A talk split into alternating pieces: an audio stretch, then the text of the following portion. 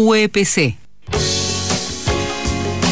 Bueno, y seguimos en tren de balances. Vamos a hablar con la titular del área de, educación, de la Secretaría de Educación, Aurorita Cookie Caballero. ¿Cómo estás, Cookie? ¿Cómo te va? Buen día.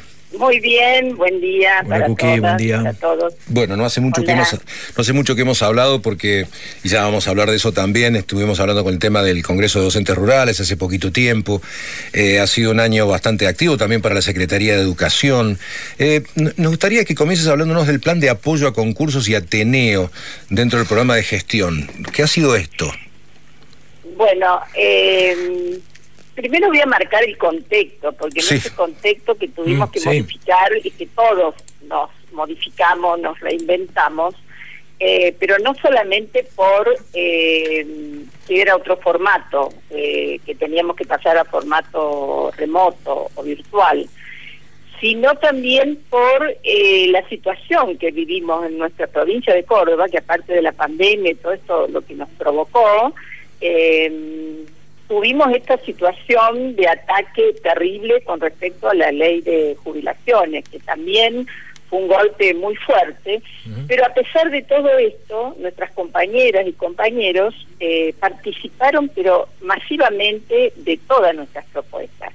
Esto hay que destacarlo porque el contexto eh, podría haber eh, no provocado esta necesidad de seguir actualizándose, de seguir perfeccionándose y, de acomodarse a estos nuevos cambios. Pero sin embargo, por un lado resistimos, hicimos también todo nuestro plan de lucha, eh, pero por otro lado eh, los docentes eh, siguieron participando y comprometidos totalmente con el trabajo. Nosotros teníamos siempre el programa mm, de gestión que lo venimos llevando adelante desde hace muchos años, donde una parte es el plan de apoyo a concurso y después los cursos de gestión como Flaxo y cursos que nosotros vamos llevando por toda la provincia. Este año lo único que podíamos hacer era el plan de apoyo porque era sin puntaje. Bueno, y apenas se decretó el, aislamiento, el ASPO, nosotros salimos rápidamente y modificamos ese plan de apoyo que era presencial, lo modificamos totalmente en forma virtual. Eh, participaron 900 compañeros, tuvimos que hacer dos cohortes, una comenzó en abril y otra en junio. Y para nosotros es muy importante porque cuando nosotros estamos trabajando eh, todo lo que es el programa de gestión, es una apuesta política pedagógica que hacemos desde el sindicato y desde la Secretaría para acompañar a esos docentes que quieren conducir las instituciones educativas, eh, que se requiere determinada formación profesional, eh, también posicionamientos políticos pedagógicos para garantizar que las escuelas sean inclusivas, sea el lugar donde puedan estar todos y verdaderamente donde pueda darse el derecho social a la educación y garantizar las trayectorias educativas de nuestras y nuestros alumnos. eh, Así que, que nos pareció importantísimo, fue una experiencia muy linda. Eh, bueno, trabajamos muchísimo para reconvertir lo que era presencial en modalidad virtual. Bien. Eh, y con éxito, es decir, con buena respuesta.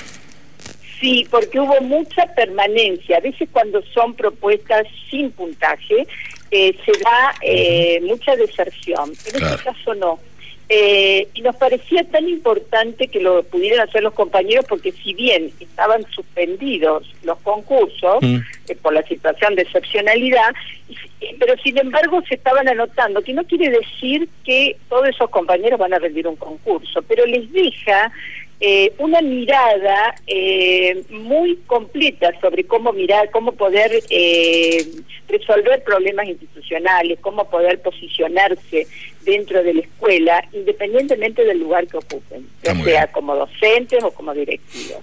Así que para nosotros fue muy importante y bueno, y nos pareció muy bueno haber podido estar compartiendo esta experiencia con tantos compañeros de toda la provincia. Está bien. Cookie, contanos un poquito sobre el programa de animación a la lectura y las lecturas enredadas.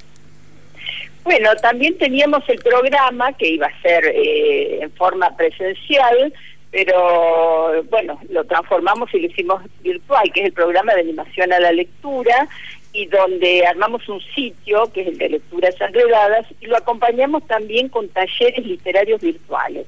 Es una experiencia nueva y no sabíamos cómo nos iba a ir, sin embargo fue una respuesta muy linda.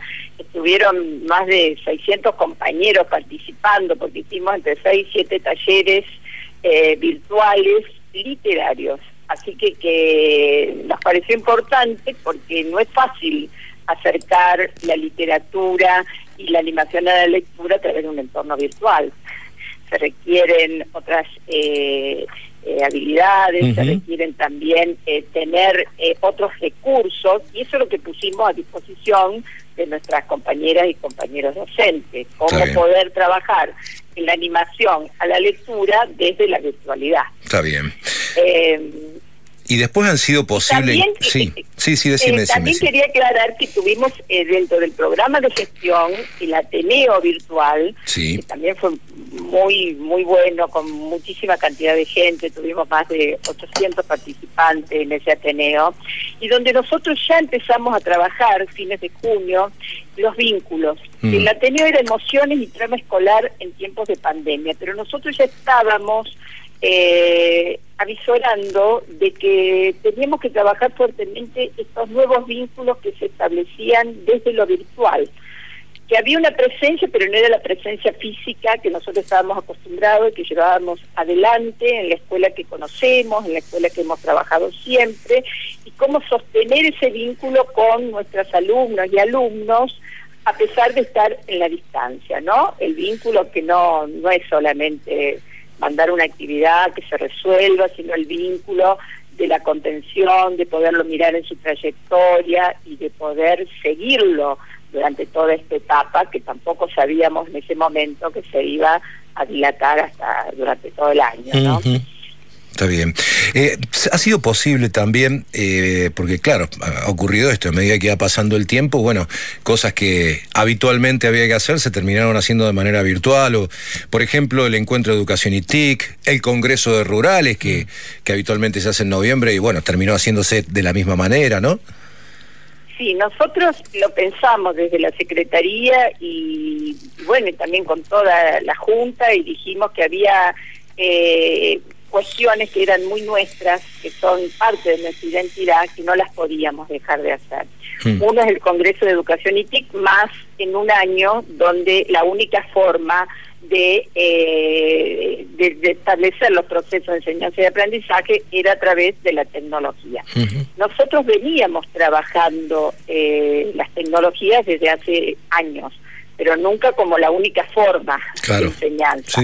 Y sabíamos que había compañeras, compañeros que estaban en distintos niveles, algunos estaban muy avanzados, otros no habían participado de grandes eh, procesos de formación o de capacitación en tecnología y por eso teníamos que estar fuertemente acompañando este trabajo docente y acompañándolos a ellos, dándole esas herramientas, ese andamiaje pedagógico para que pudieran eh, sostener el vínculo pedagógico.